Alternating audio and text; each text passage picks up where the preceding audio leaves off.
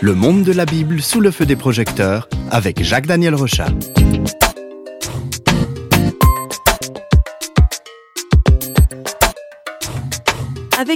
Bible, nous nous sommes lancés dans une aventure radiophonique qui nous conduit à explorer les différents livres de la Bible. Et dans cette émission aujourd'hui, nous allons découvrir un livre qui parle d'une histoire assez étrange dans laquelle un grand poisson va jouer un rôle étonnant.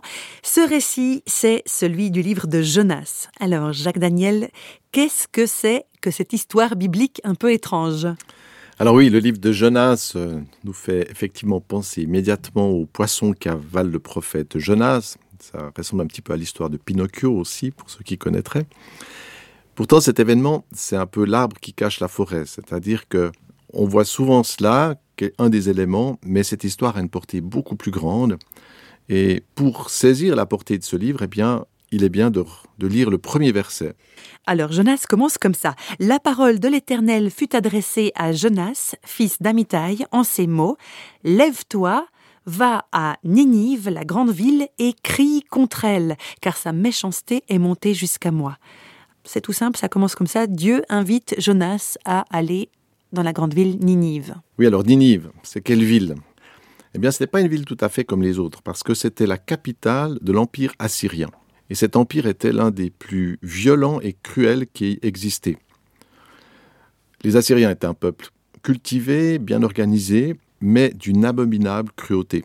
Leur conquête sur les régions environnantes était terrible et ils avaient pour habitude de déporter les populations. Donc ils prenaient toute une population d'une ville ou d'une région et ils les emmenaient à des milliers de kilomètres plus loin et ils faisaient la même chose dans l'autre, dans l'autre sens. Et c'est ce qui est arrivé pour plusieurs habitants, plusieurs villes de la région. Mais ça allait beaucoup plus loin leur cruauté. Ils avaient pour habitude d'écorcher les prisonniers et de les brûler avec du goudron. Ils faisaient des pyramides de crâne.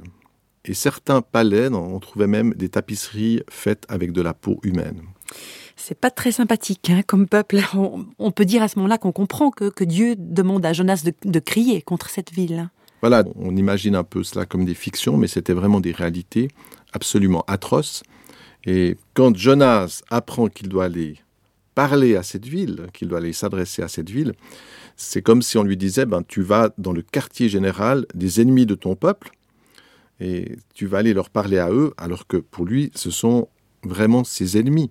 C'est aller au casse-pipe, quoi. Hein. voilà. Alors, quand Dieu vous dit qu'il est fâché et qu'il va détruire cette ville, eh bien, le prophète Jonas, et puis nous-mêmes, on aurait fait la même chose, on aurait applaudi des deux mains, on aurait dit, c'est bien, t'es fâché contre cette ville, vas-y, détruis-la, fais descendre le feu. Voilà certainement ce à quoi Jonas a dû penser quand il a reçu cet appel. Mais l'appel de Dieu ne lui plaît pas trop, mais pourtant, il va se mettre en route. Oui, alors c'est vrai, Jonas est très rapide, il part, mais il va pas exactement où il doit aller, et c'est là où l'histoire est, finalement amusante. Il prend son billet d'avion, pardon, il prend son billet de bateau et il part pour Tarsis. Et on ne sait pas exactement vraiment euh, où était Tarsis, mais c'est très probablement un port qui était situé en Espagne. Donc c'est exactement de l'autre côté. Et c'est là que Jonas se dit qu'il va partir en vacances pour échapper à sa vocation. Autrement dit, euh, il désobéit, quoi.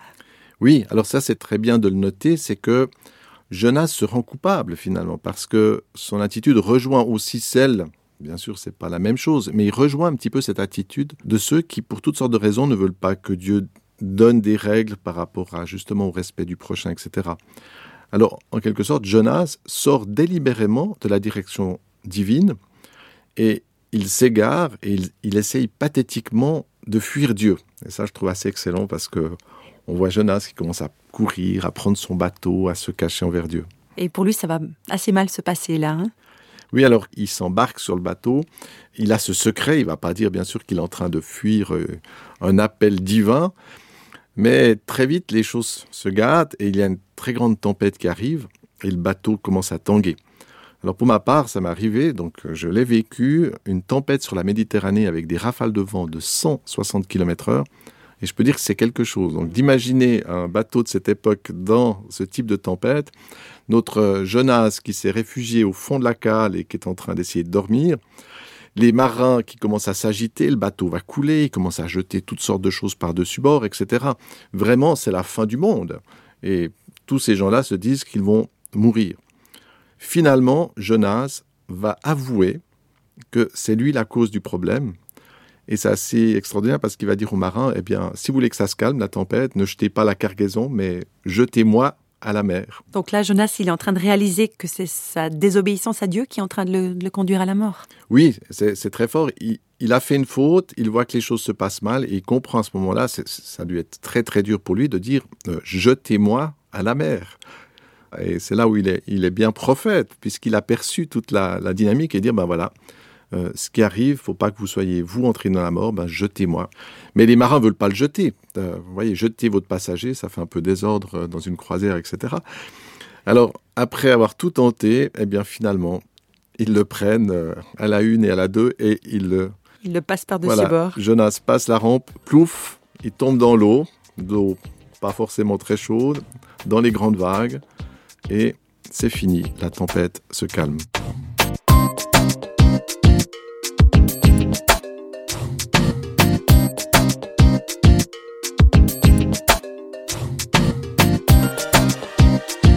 Notre prophète Jonas est tombé dans les flots, il boit la tasse, euh, il va mourir, et c'est là que Dieu fait intervenir un grand poisson pour l'avaler. Mais comment est-ce que c'est possible, ça? Oui, alors effectivement, c'est le genre d'événement que beaucoup de gens vont utiliser en disant oui, mais c'est. C'est une fable. Voilà, c'est tout de suite l'élément bah, miraculeux, finalement. Mhm. Alors, ça a mis pas mal de doutes sur sa véracité. Pourtant, euh, dans les fonds marins, quand on va dans des musées, on se rend compte que ça manque pas d'animaux euh, capable d'avaler un homme. Les mots grecs et hébreux dans le texte signifient un énorme animal aquatique. Alors j'ai fait différentes études, bon il y a bien sûr des très grands requins, etc. Mais pour ma part, euh, le meilleur candidat me semble être le cachalot, on en trouve dans la Méditerranée, parce que c'est un mammifère, donc il a déjà la bonne température, ce qui est assez important pour rester en tout cas euh, un certain temps dans un ventre d'un poisson. Hein. Et puis, c'est impressionnant parce qu'il avale sans mordre des, proies de plusieurs mètres, jusqu'à 12 mètres de long. On a trouvé des calmars ou des choses vraiment impressionnantes, totalement entiers. Qui sont avalés tout ronds. Voilà, qui euh, sont avalés tout ronds. Et c'est même, il y a même des récits. Alors, euh, à l'époque de la chasse euh, à la baleine avec les harpons, du style Moby Dick, pour ceux qui connaissent, eh bien, il arrivait que des pêcheurs soient avalés par un cachalot. Et puis, le cachalot, heureusement, a pu être capturé finalement. Et quand on a dépecé l'animal, on a retrouvé des pêcheurs encore vivants à l'intérieur. Donc c'est des choses qui sont déjà arrivées. Mais bon, si on, voit qu'il y a, c'est pas du tout euh, impossible. Pourtant, sa survie, même tout cela, ne, s'explique pas. Euh, pour Jonas, là. Vous voyez, mhm. ça ne s'explique pas par quelque chose de commun. Il y a quelque chose d'extraordinaire, c'est un miracle. Et pour ma part, tout en étant très porté euh, sur la science, eh bien, j'ai vu que Dieu peut à tout moment intervenir de manière extraordinaire dans sa création. Dieu est Dieu et il peut agir surnaturellement dans nos vies, dans les éléments. Et l'histoire du poisson, pour moi, c'est même pas plus, euh, plus extraordinaire que la tempête ou même qu'un tout petit miracle que Dieu ferait. Euh, du moment que Dieu peut faire, ne serait-ce qu'un petit miracle, ben, ça veut dire qu'il peut intervenir, donc il n'y a aucune limite à cela. Alors Jonas est surnaturellement sauvé par le poisson, mais on va dire que c'est pas forcément la meilleure place pour voyager. Hein. Non, et donc là, dans le, dans le livre de Jonas, euh, on voit qu'il va vivre un très mauvais moment. Et selon ce qu'il dit, euh, on peut penser qu'il a frôlé plusieurs fois la mort. Euh, moi, j'imagine en fait qu'il a même peut-être perdu connaissance, qu'il y a eu des moments, peut-être juste à cause de la pression de l'eau, si l'animal a plongé un tout petit peu. Moi, j'ai fait de la plongée, on peut se rendre compte qu'il a dû vivre vraiment quelque chose de très, très dur. Et dans le chapitre 2, il mentionne qu'il était dans l'abîme, dans la fosse, qu'il était dans le lieu où se trouvent les morts c'est impressionnant. Il, a dû vivre quelque chose d'absolument terrible. Et dans cet espace, Jonas crie à Dieu. Et ses prières reprennent euh, des citations de, plusieurs psaumes. Et on peut en lire une dans le chapitre 2, verset 3. C'est là où Jonas dit De l'intérieur du séjour des morts, j'ai appelé au secours et tu as entendu ma voix. Oui, alors c'est assez extraordinaire parce que ce grand poisson, cet animal, devient un petit peu la chapelle, le lieu de prière. Et Jonas lance s'adresse au Dieu qui fuyait quelques heures ou quelques jours avant. Et Dieu fait grâce à Jonas. Le poisson finalement le recrache. Et c'est un Jonas à moitié digéré qui part crier le message euh, de Dieu à Ninive. Donc il y va à Ninive. Il y va, probablement, c'est possible, bon, on ne sait pas, mais on peut soupçonner que son apparence ne devait pas être celle de, de quelqu'un qui, qui venait de se lever. Et Jonas va à Ninive, finalement, c'est très grande ville. Là aussi, on a douté, mais c'est pas possible, etc. Parce que c'est une ville qui est mentionnée comme étant plus de 120 000 habitants. Il fallait, et effectivement, sur le plan archéologique, on a vu que cette ville avait bien ces dimensions-là, alors que ça avait été nié par certaines personnes. Jonas annonce à cette ville qu'elle va être détruite. Donc probablement, peut-être que l'apparence, en tout cas le discours, ce que va dire ce prophète, va toucher, contre toute attente, ces gens de Ninive qui vont commencer à se repentir, qui vont commencer à, à changer d'attitude, qui vont arrêter leurs activités, qui vont porter des sacs, qui vont se dépouiller, qui vont faire euh, œuvre de, de prière envers Dieu en demandant à Dieu, mais fais pas cela, fais pas cela, ne nous détruis pas. Donc des gens cruels qui changent d'attitude et puis une ville qui demande à Dieu de lui pardonner, c'est déjà fou en soi. Alors qu'est-ce que Dieu va faire euh, vis-à-vis -vis de tout ça? Oui, alors c'est là où moi je trouve que la Bible, elle, c'est quand même assez excellent parce qu'elle elle nous met très proche de Jonas. Et dans le dernier chapitre, on va voir que Jonas se met à l'écart pour voir le feu d'artifice de la destruction. Il est sûr que Dieu va, va juger la ville. Il est peut-être un peu bougonnant. C'est pas l'homme forcément très sympathique, je pense. Et il est là, puis il attend comme ça, puis il se dit, mais, mais et puis à un moment donné, ça le met en colère parce qu'il comprend que Dieu fait grâce, va faire grâce à cette ville, à ces 120 000 personnes qui sont là, que l'amour de Dieu euh, euh, passe au-dessus. Alors Jonas, il n'est pas content, il est fâché contre Dieu. Il y a encore une petite histoire à la fin que les auditeurs pourront découvrir. Mais on voit vraiment que ce prophète, là, il est fâché, il est nouveau contre Dieu, quelque part. Il n'a pas un peu la mémoire courte, là, Jonas?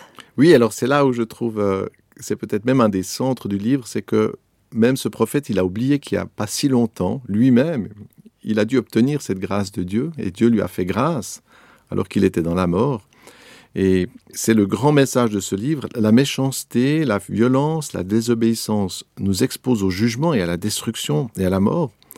Mais Dieu ne désire pas que les hommes périssent, il désire qu'ils reviennent à la vie. Et ce sera un message très fort dans le Nouveau Testament. Les gens, des fois, croient que la volonté de Dieu, c'est de frapper, de détruire, etc. Absolument pas. Toujours, et c'est ce qu'on voit dans toute la révélation biblique, Dieu a toujours désiré que les gens reviennent à la vie. Et il a multiplié dans les temps anciens, mais aussi au travers de l'Évangile et même aujourd'hui, un nombre incalculable d'œuvres de grâce, parce que si quelqu'un revient, eh bien Dieu est prêt à faire grâce et à donner la vie.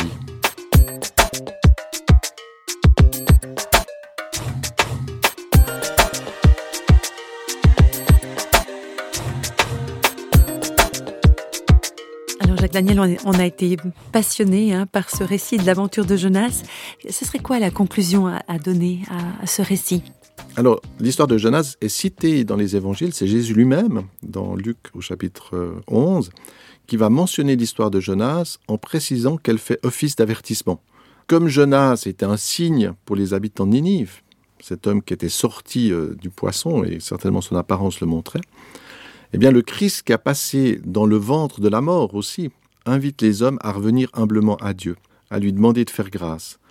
En quelque sorte, c'est bien sûr différent, mais Jésus va montrer qu'il y a un peu un lien entre ce Jonas et son œuvre, puisque comme Jonas a été le signe pour ces gens qui étaient dans la violence, eh bien aujourd'hui le Christ, qui est sorti de la mort, est aussi le signe, et c'est ce qui peut permettre à des gens aujourd'hui de recevoir la grâce de Dieu et son pardon.